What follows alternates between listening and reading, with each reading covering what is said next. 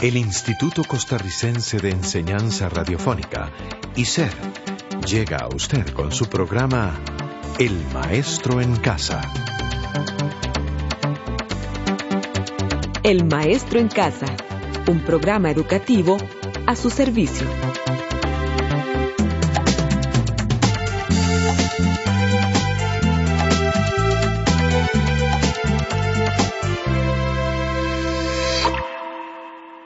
Hola José y amigos Radio Escucha.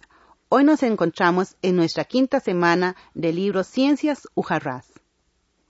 Sí, en esta quinta semana nos abocaremos a los cambios de estado de agregación en los que puede variar la materia. Al someter la materia a una modificación de temperatura, estos pueden experimentar cambios de estado físico. Un ejemplo donde podemos experimentar el cambio de estado físico de la materia es el agua. El agua, claro, es el ciclo del agua o ciclo hidrológico. En el programa tercero ya se había comentado acerca de los cambios físicos y el agua es el protagonista principal para explicar los cambios del ciclo hidrológico. Escuchemos lo siguiente. Escuché un sonido inconfundible, el sonido del agua. El agua es la mejor de las bebidas. ¿Sabe usted por qué es importante el agua? El agua es importante ya que se encuentra en todas partes y en constante movimiento. Donde quiera que haya agua, hay vida. Se afirma que el agua es indispensable para la existencia de la vida debido a que es un disolvente universal. Pero, ¿qué es el agua? El agua es una molécula formada por dos átomos de hidrógeno y uno de oxígeno. Su fórmula química es H2O. Además, uno de los grandes ciclos de la Tierra es el ciclo del agua, o ciclo hidrológico. El ciclo hidrológico está controlado por la energía del Sol y por la gravedad. Existe un enlace entre la atmósfera, litósfera e hidrósfera que hacen posible la presencia de la vida sobre la Tierra. La energía que produce el sol y el viento hacen que el agua se evapore, produciéndose el paso de estado líquido a gaseoso, y entra a la atmósfera provocando que ese vapor se enfríe y se condense para así formar las nubes. Después, el viento sopla las nubes y el agua cae en forma de lluvia, produciéndose el proceso llamado precipitación. Y una parte de esa agua que cae en la tierra es absorbida por el suelo almacenada por las plantas y vuelve a la atmósfera por medio de la transpiración y otra parte del agua que se filtra en las rocas, filtrándose en la tierra para formar las aguas subterráneas, la cual abre a su vez camino hasta los ríos, lagos y mares, o sube a la superficie de la tierra para poder iniciar de nuevo el ciclo hidrológico.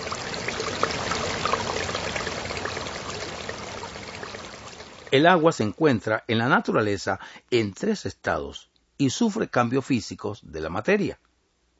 En el estado sólido lo podemos encontrar en atmósfera, como en cristal de hielo, nieve o hielo flotando en los océanos. El estado líquido se encuentra en el subsuelo y la superficie, formando ríos, mares y lagos, entre otros.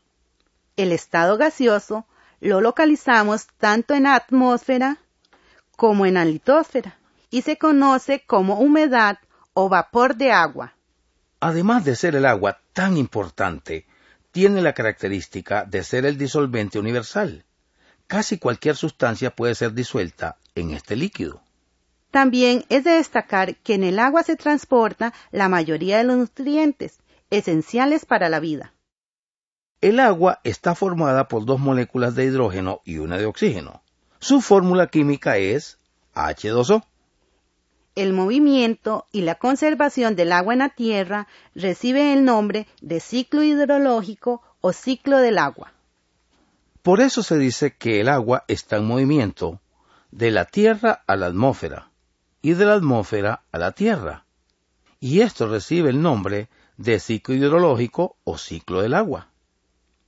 ¿Sabía usted que la energía solar determina la evaporación del agua, la cual se eleva a la atmósfera como vapor de agua o humedad. Esta humedad asciende las capas superiores de la atmósfera, que al enfrentarse a temperaturas más bajas se condensan y forman las nubes.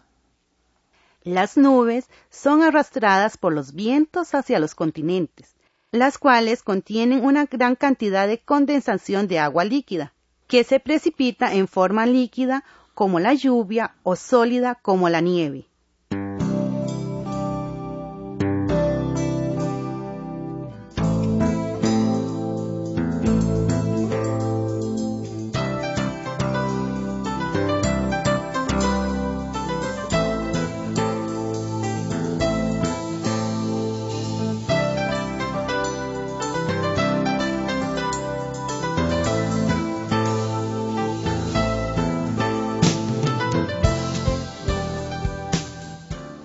¿Cómo se inicia el ciclo del agua o ciclo hidrológico?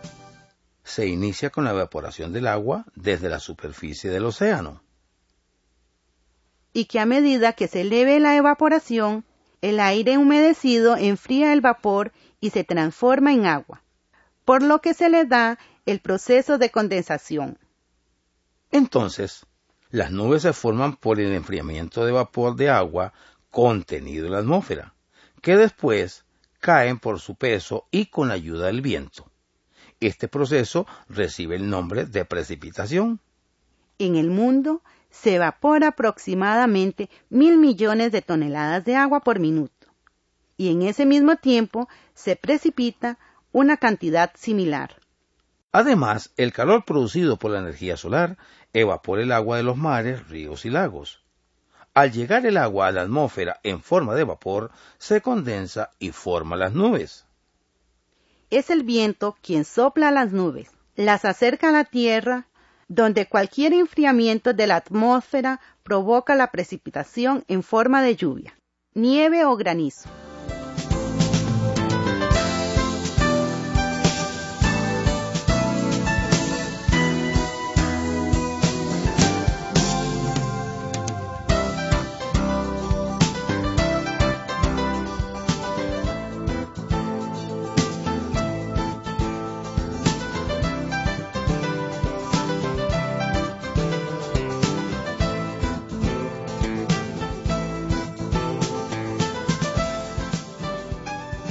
Ahora se puede hacer mención a los pasos de transformación que presenta el agua con sus respectivos nombres.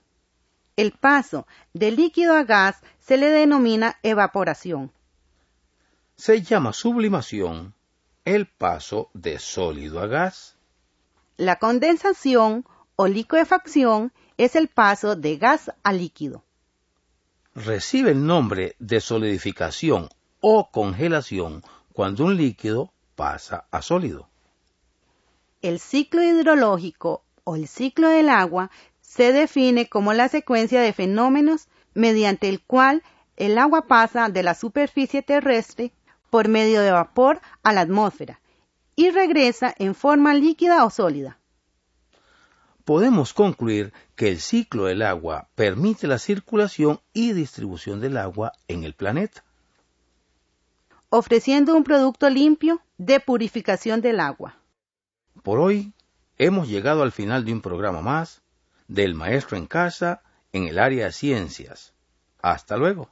Lo esperamos en nuestro próximo encuentro. Hasta luego.